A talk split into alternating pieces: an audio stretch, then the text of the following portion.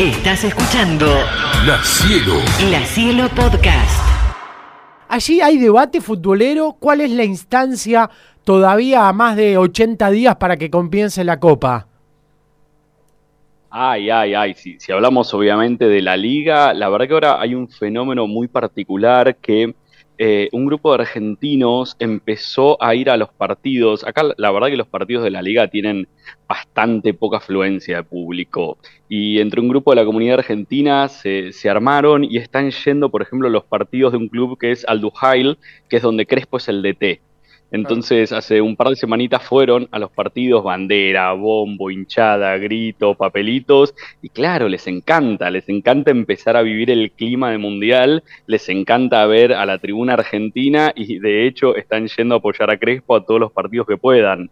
El, otro equipo es el de Alhuacra, que Alhuacra tiene los colores de, de, su camiseta gracias a la camiseta argentina, porque en el 78 fue el primer mundial que televisaron en color, ellos vieron a Argentina campeón y tomaron los colores para la camiseta.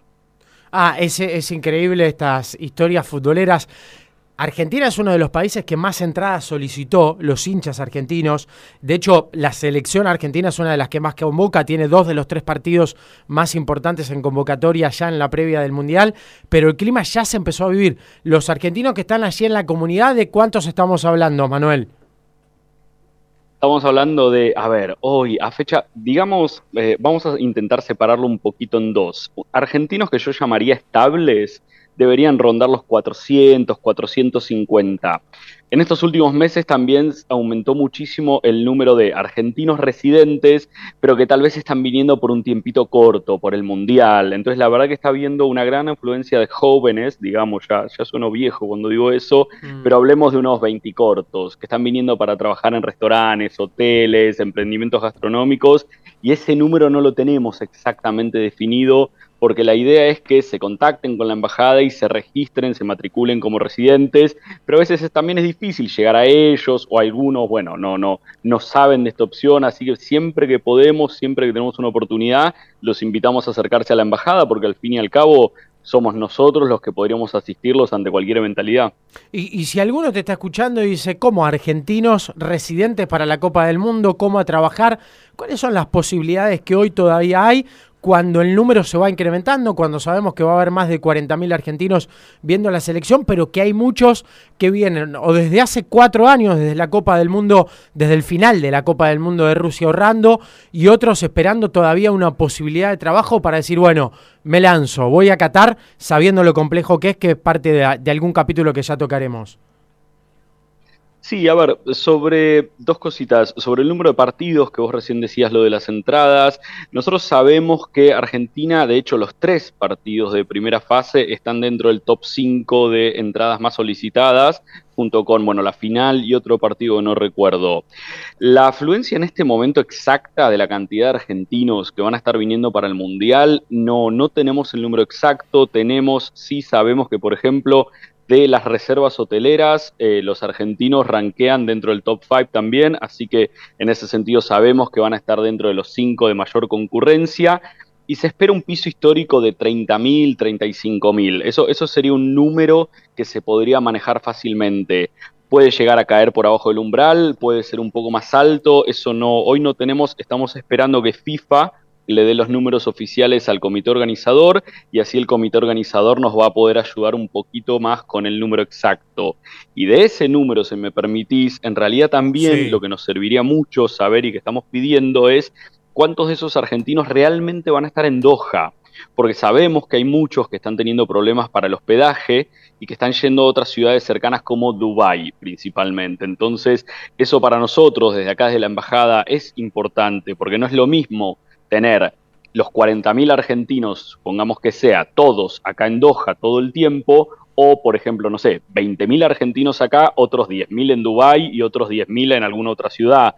Entonces, realmente eso para nosotros es muy importante. Estamos en conversaciones constantes con los organizadores y la idea es obviamente siempre que esa información fluya de la mejor forma.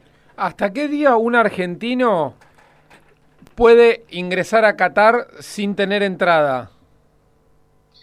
Bien, ese, ese es un tema. A partir del primero de noviembre, sí o sí, quien ingrese a Qatar tiene que tener la Haya Card. Y para obtener la Haya Card, hay que tener entrada para un partido y hay que tener una reserva de hotel. Que la reserva de hotel se puede suplir si uno tiene este programa de entrada y salida por un día.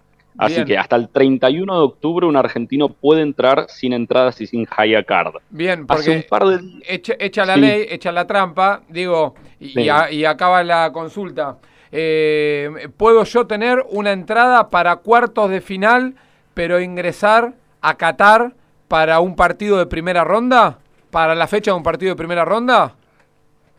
Mira, yo eso, eh, er- eh, la verdad que escuchamos información contradictoria muchas veces. Yo te soy sincero, mucha gente eh, pregunta eso y algunos dicen que la Haya Card la emiten con tiempo limitado. Yo por lo que he visto, la Haya Card la emiten por la duración del torneo. La verdad que no tenemos esa última confirmación y de hecho ahora acaba de salir hace unos días una noticia barra rumor sin confirmación de que el comité lo que está considerando es que la Haya Card sea obligatoria para la primera fase, Ajá. pero ya no exigible como, como requisito de entrada a partir de ya octavos.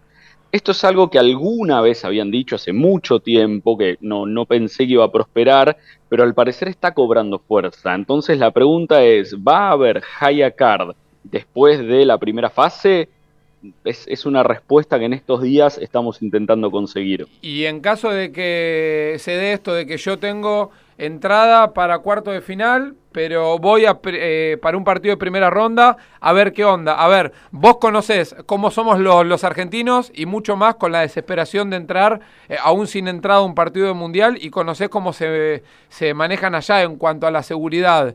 Eh, ¿Cómo imaginás ese cruce entre varios argentinos en Qatar sin entrada y cómo se maneja la, la policía de allá?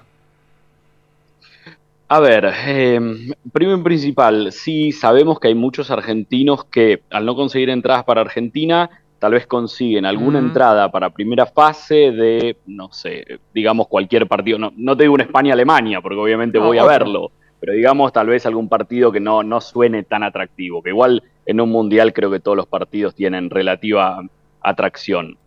Dicho eso, eh, la verdad que acá vienen obviamente intentando que esto sea un evento súper seguro.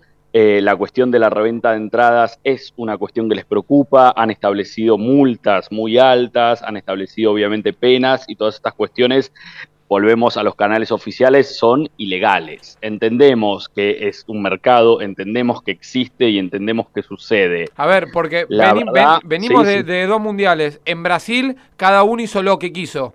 Todos tenemos Sí. anécdotas, si no son personales, son de amigos o conocidos que fueron sin entradas, entradas tru- truchas y entraron todos a la cancha. Pero por otro lado, en Rusia, eso era una utopía. A ver, quizá alguno lo hizo, pero vos ya ibas con un miedo. No, con los rusos no me meto. ¿Cuán, cuán flexible es la policía de Qatar en ese sentido? No estoy invitando a que la gente se vaya a colar, pero sé cómo son los, los argentinos eh, y bueno, y sé también del miedo que se tiene allá porque esto ocurra. La realidad es que son muy estrictos y, y Mm. la vara la están poniendo muy alta porque, a ver, esta de alguna forma es eh, su oportunidad de mostrarse al mundo y la oportunidad de decirle al mundo venía Claro. a visitar Qatar.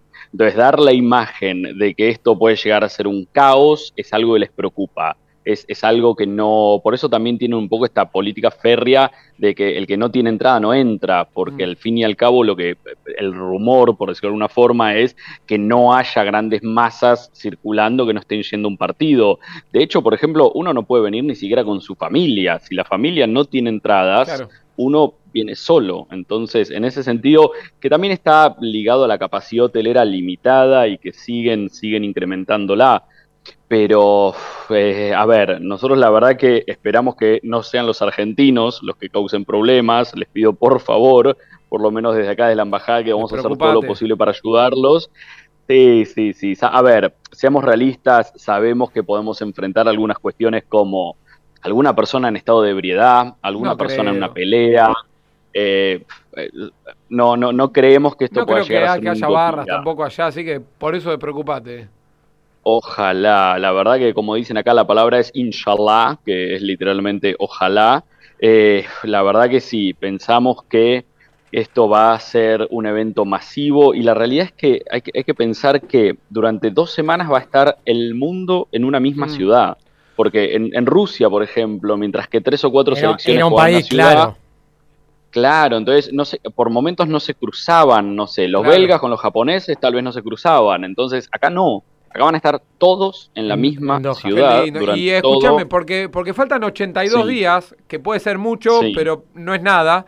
Eh, No es y nada. viste que en todo este tiempo, al menos acá en Argentina, se habló eh, de todas las restricciones que Qatar como país iba a poner para determinado grupo de personas, como por ejemplo eh, los homosexuales, como por ejemplo eh, todo lo que tiene que ver con eh, el consumo de alcohol en la calle.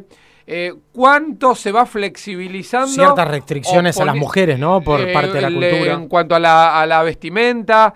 eh, esto entre nosotros, no nos está escuchando nadie. Eh, ¿Cuánto de, de- de verídico puede llegar a tener esto dura- durante el Mundial? Digo, ¿era, era más por, para, para asustar? O no, no, no te digo que va a ser libre albedrío durante el Mundial, pero eh, va a haber sus flexibilizaciones.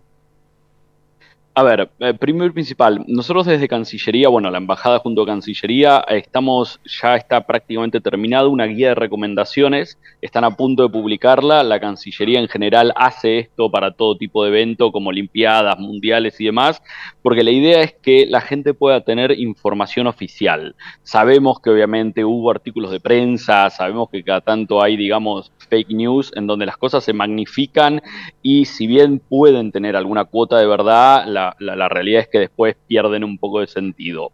Yendo a algunas cuestiones puntuales y que sí resultan ser muchas veces las más controversiales. Vamos al tema del alcohol, por ejemplo. El, alcohol, hay, hay una frase que tal vez define eh, la postura. El alcohol no es parte de la cultura catarí, pero sí lo es la hospitalidad.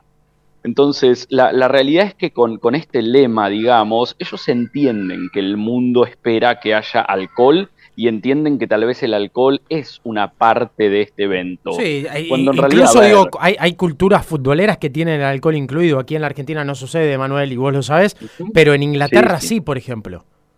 Exacto. Entonces, ellos saben, saben que es una cuestión y saben qué es lo que el mundo espera. Eh, en la balanza de todo eso está su cultura, sus tradiciones, su sociedad. Entonces, que esto vaya a generar un cambio masivo, no, la realidad es que no es lo esperable. Pero ellos, eh, y, te, lo, te lo reiteran, están haciendo todos los esfuerzos para intentar satisfacer esas necesidades del público que viene el alcohol va a estar disponible, no va a estar disponible en la vía pública y hay cuestiones que no van a ser toleradas como la ebriedad en la vía pública, pero el alcohol va a estar disponible en los fan zones, en los hoteles, en zonas especiales.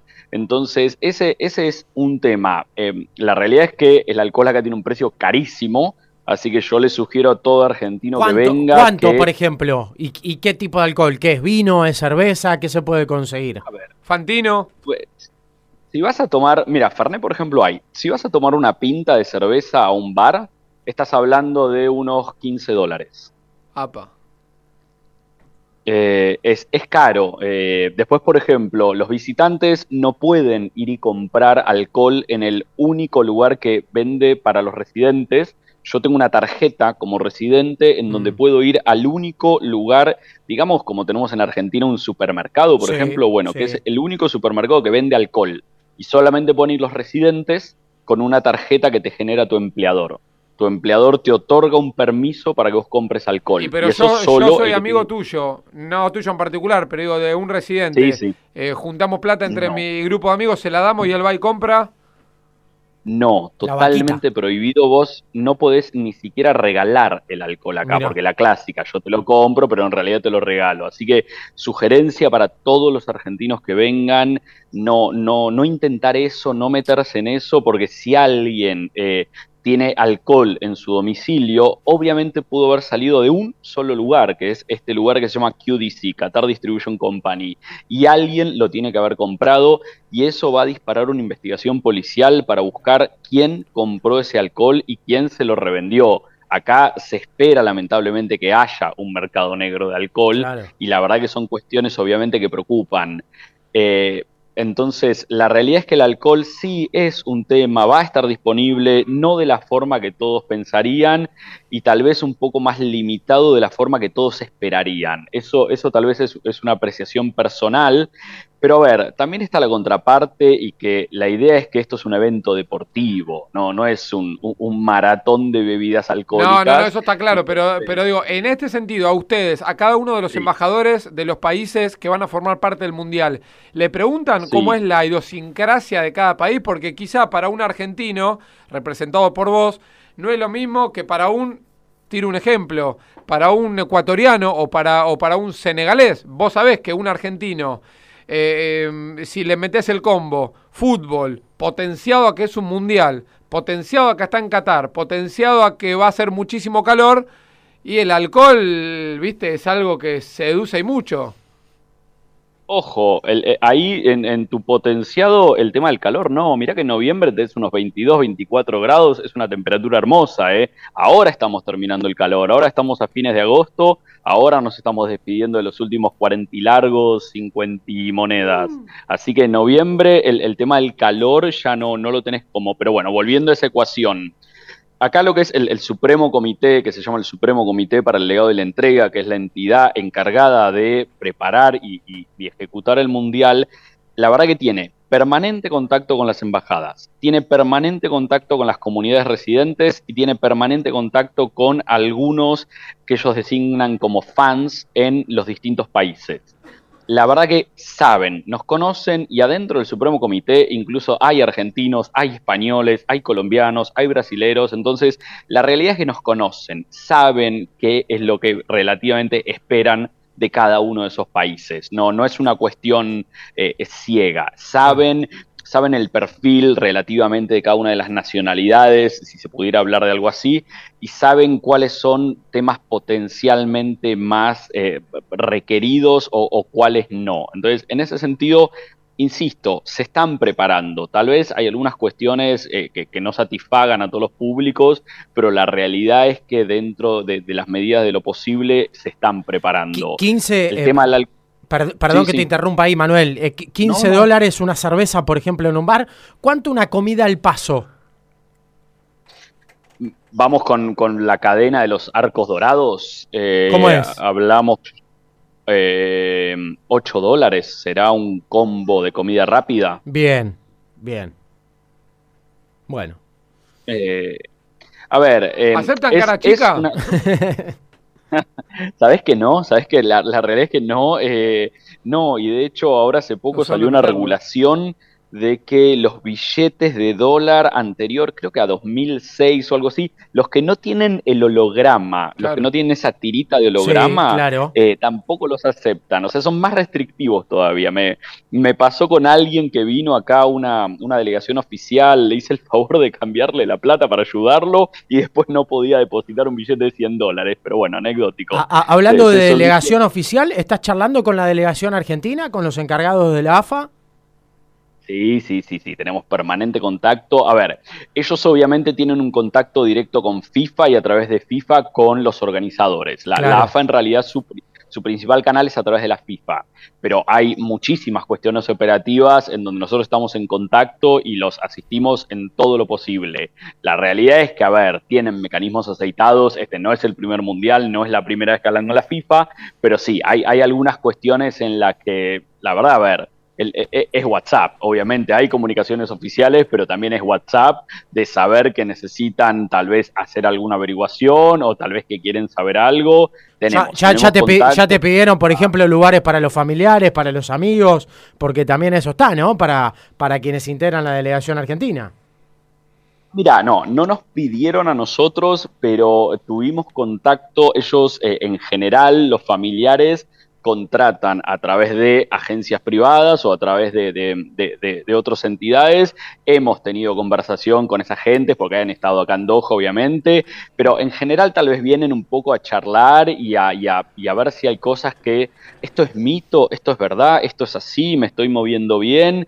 No, no mucho más que eso en ese sentido. La, la verdad que intentamos asistirlos, eh, pero no, no mucho más allá de eso. Tampoco Bien. es que la embajada tiene tantas posibilidades. La, la realidad es que que a todos los países acá en Qatar le está pasando que las embajadas son chicas. nosotros, eh, bueno, ahora somos cuatro o cinco funcionarios en realidad, pero en general esta es una embajada de no más de tres funcionarios. necesitan una mano, Manuel, somos seis que estamos acá a esta hora del día, podemos trasladarnos tranquilamente, nos vamos a Qatar hasta, hasta después del Mundial, bancamos la parada, los quilombos que nada, nada. solo hospedaje. Mira, te, soy absolutamente sincero, es un tema que estamos en conversaciones con la Cancillería porque obviamente necesitamos un operativo de asistencia que lo estamos terminando de diseñar, pero a ver, te voy a ser sincero, estamos sufriendo los mismos problemas que sufre cualquier otro argentino, que es el problema del precio de los hoteles. O sea, en este momento el hospedaje está carísimo, está carísimo y ¿Qué es lo que, ¿Qué es lo que queda? ¿Qué es lo que hay hoy por hoy? ¿Qué tienen de disponible? No, no, no a ver, eh, uno, uno entra a la página y encuentra habitaciones y más, pero los precios, los precios la verdad que son astronómicos. Eh, y te soy sincero, no es una cuestión que le pasa solamente al Estado argentino todas las embajadas están con el mismo problema. Todas las embajadas saben que tienen que traer personal extra, porque obviamente esperan una afluencia de gente no, no, no, no común, y saben que tienen que lidiar con esa cuestión. Entonces, a, fecha de hoy, seguimos hablando con las autoridades cataríes para destrabar este tema y para solucionarlo, porque la realidad es que rompe cualquier presupuesto. Te estoy diciendo el de Argentina, como te estoy diciendo el de Alemania, el de Holanda, el de España o cualquier otro país, Brasil, Uruguay, Ecuador, Canadá. Estamos todos en ese sentido en la misma situación, así que esperamos que pronto esto va a tener una solución y que podamos tener acá el mejor equipo posible para asistir a todos los argentinos. Manuel, la última, ¿cómo está Qatar a esta hora del día? Hoy, ¿cómo está Doha? ¿Qué falta todavía camino al Mundial? A ver, son las 19 y 38 del día de hoy. ¿Qué falta?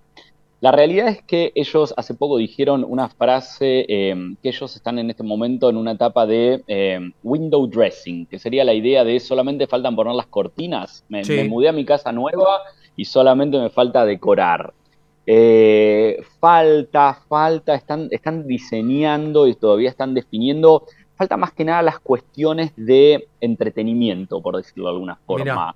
Eh, las cuestiones de los fan zones, las cuestiones, ellos tienen un principal fan zone en una, en una costanera que se llama Avenida Corniche, que es la principal avenida que uno toma viniendo desde el aeropuerto y bordea toda la bahía de Doha. Es, es un fan zone de 7 kilómetros, entonces están todavía terminando. Sí, eh, la, verdad que, a ver, creo que, creo que va a resultar un proyecto muy lindo y junto al Fan Zone va a estar el, FIFA Fan Fest, que ese no es manejado por Qatar, sino que es manejado por, la, organización, claro. claro, los, dos eventos están juntos y después hay otros. Que, es el punto, eh, es el, explicamos para aquellos que están escuchando, es el punto de encuentro, ¿no? Es el punto donde todo lo que converge respecto del Mundial, ver partidos, eh, justamente esto, tomar algo, compartir con otros, eh, con otros eh, países, con otros ciudadanos y demás, sucede todo en un mismo lugar que vos explicás tiene 7 kilómetros. Sí, sí, es, es, es, la avenida que bordea toda la bahía de Doha Hermoso. y tiene una, una longitud de 7 kilómetros. Y junto a eso, en una plaza que se llama Alvida Park, va a estar el FIFA Fan Fest. Entonces la realidad es que los dos principales puntos para, el, para los fans, para el entretenimiento, van a estar juntos. Después hay otras iniciativas privadas y, hay, y hay otras cuestiones de mayor o menor escala alrededor de todo Doha, pero digamos que esos dos son los que se llevan todo, toda la centralidad. Así que todas esas cuestiones, la verdad que hay, hay detalles, hay cuestiones todavía que están eh, diseñando. La cuestión del alcohol siempre es un tema que acá lleva a tener decisiones a veces un poco más lentas, un poco de idas y venidas. Después, perdón, me habían preguntado por el tema de la ropa, eso no, no llegué a decirles y, esto es una recomendación sincera porque habían hablado también del tema de las mujeres. Sí. Acá, a, ver, eh, la mujer no, no tiene un, rol tan eh, aminorado como tal vez uno podría llegar a pensar. Puede llegar a ser debatible, por supuesto, los derechos, no, no es una cuestión, pero en los términos de la vestimenta, aplica tanto a los hombres como para las mujeres. Y esto, esto creo que es muy importante. La recomendación es siempre hombros y rodillas cubiertas. Con, con ese parámetro uno ya sabe que va, va, a poder desempeñarse perfectamente en el día a día. La, realidad es no torso desnudo, eh, no los hombros desnudos y no nada que sea por arriba de las rodillas. Con una bermuda y una remera, todo el mundo se puede mover perfectamente bien. La Cielo, La Cielo. La Cielo Podcast.